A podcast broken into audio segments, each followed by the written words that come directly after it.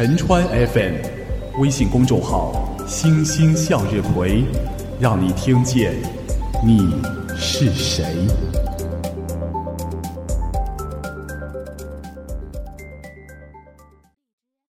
黑夜里，我们看不清彼此，声音让我们紧紧拥抱。你好，听众同志，欢迎你收听枕边话。你是个骑行者吗？或者你认识骑行的朋友吗？其实我特别羡慕骑行，因为这一路上不仅能够看到各式各样的自然风光，而且我想一定也会接触到不同的人和事吧。古人说的“行万里路”，在你们身上应该有切身的体会。今天要跟你分享的，就是来自一个骑行中的见闻。作者付宝琴是我的大学同学。这篇文章被刊登在二零一五年八月十六号的《番禺日报》上。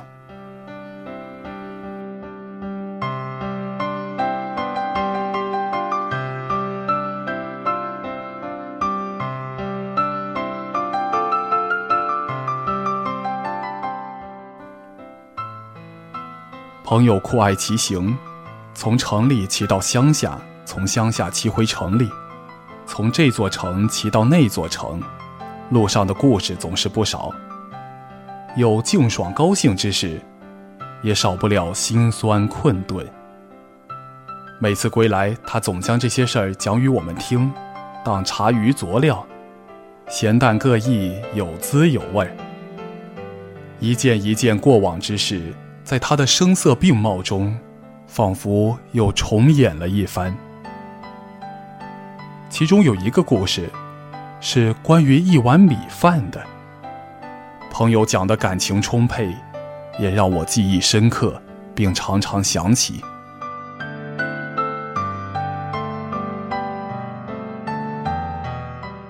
那次的骑行路程，是从位于中南部的省城。到达北端与邻省交接的一座小县城，只为去看一眼那里开得正艳的荷花。约四百公里的路程，要经过许多城市大道，也要走不少乡间小路。正值夏季，天气就如孩子的脸，哭笑不定，总让人捉摸不透。朋友们劝他换个交通工具吧，无非是想看看花儿。为何一定要选择骑行？他却坚持用一脚一轮的印记去丈量那段寻花之路。骑行之路的前半段都还算顺畅，帐篷宿营、路边小店就餐，或是干粮垫肚，与往常的骑行并无差异。只是烈日的炙烤，已使衣裳一次次被汗水浸湿。又一次次晒干，用备用毛巾擦擦汗，继续上路。在山路上唱起歌，多了几分山歌嘹亮的豪迈。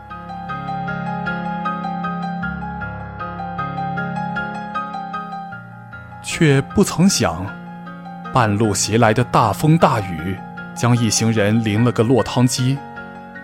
行路帐篷已难挡风雨。只能往前寻找人家。那是一带荒芜的山野，交通不便，自然风光叫人惊艳，住户人家却少得可怜。他们冒着风雨骑行了许久，终于在一排矮旧的木房子前停了下来。一条老狗趴在大门前，朝着来者吼吼直叫。站起身来，欲挣脱绑在脖子上的铁链往前冲。大概是极少有人来访，突兀闯入的人们让看门的老黄狗也有些慌乱，正向屋内的主人发出警报。一名拄着拐杖的老者，闻着狗吠从里屋出来，步履蹒跚。他眯着眼，看着眼前的人群。示意老黄狗解除警报。老者的耳朵并不好使，口语、手语并用地解释着。他点头又摇头。雨水从屋檐上哗哗往下流，细小的水花飘散开来，溅到人身上。凉意就那样袭在人身上。老者挥着手示意大家进屋，指着木桌的方向示意他们可以坐下休息。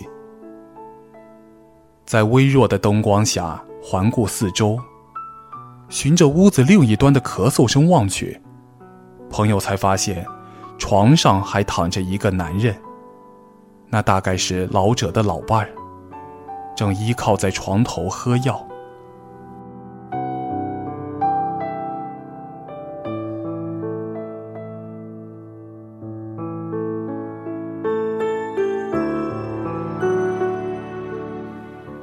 待一行人擦干头发，换上衣裳，已渐近饭点。看风雨已停，朋友准备上路，并悄悄在桌上放了些钱。一是表示对老者的感谢，二是经过观察，他们判断，那低矮木房里，就生活着两个年迈的老人，相依为命，条件艰苦，自不必说。这让他们心生怜惜。老者正在灶前忙碌，却对欲离开的一行人的举动有所反应，又拄着拐杖过来交流，指着正冒着热气的大铁锅，示意他们留下吃饭。那米饭香已渐渐在厨房内萦绕开来。盛情难却，一行人又卸下行囊。并到厨房内去帮忙。老者的笑意在布满皱纹的脸上扬了起来。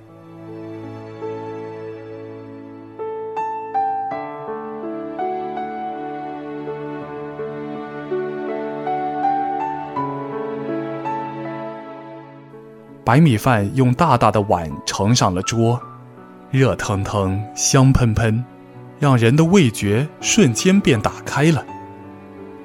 更何况，对于日日在路上奔波的骑行人，更是一沉醉。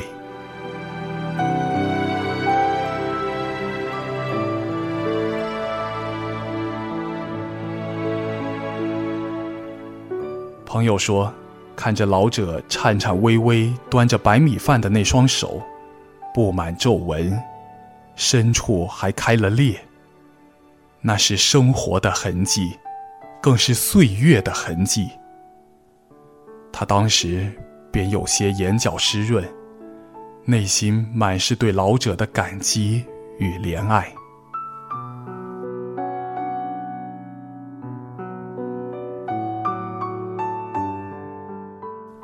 老者拿来盐、酱油及一盆已要见底儿的猪油，一点一点往饭碗内添加。并示意朋友学他，将佐料拌入饭中。那几样佐料，便是老者与老伴就餐的菜肴。拌好后，他又端着往里屋去了，那是要去给他的老伴喂饭了。朋友站在门口，看老者小心翼翼的样子，还有那相依相伴的身影，让人感慨万千。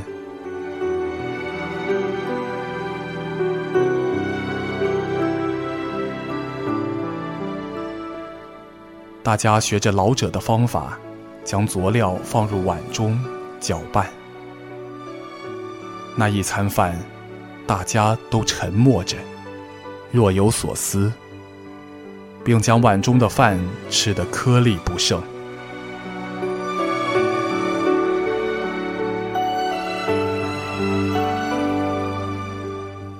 朋友说，一路上那碗米饭一直在他的脑海中。与老者的模样、背影及满是皱纹的双手交织在一起，都让他感激并惦记。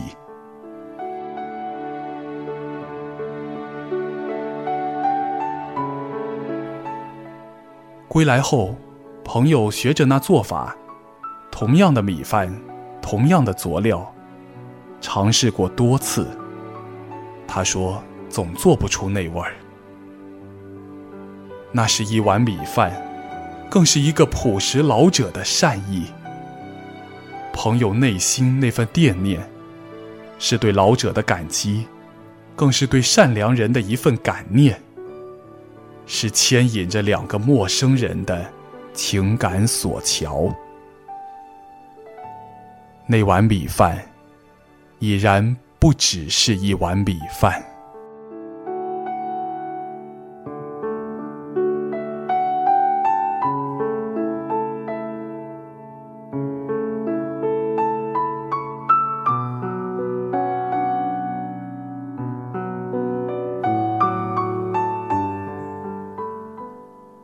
好了，听众同志，听完这个故事。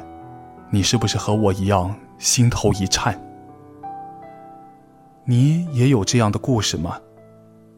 如果你或者你的朋友在骑行路上有什么见闻，也欢迎给我们投稿。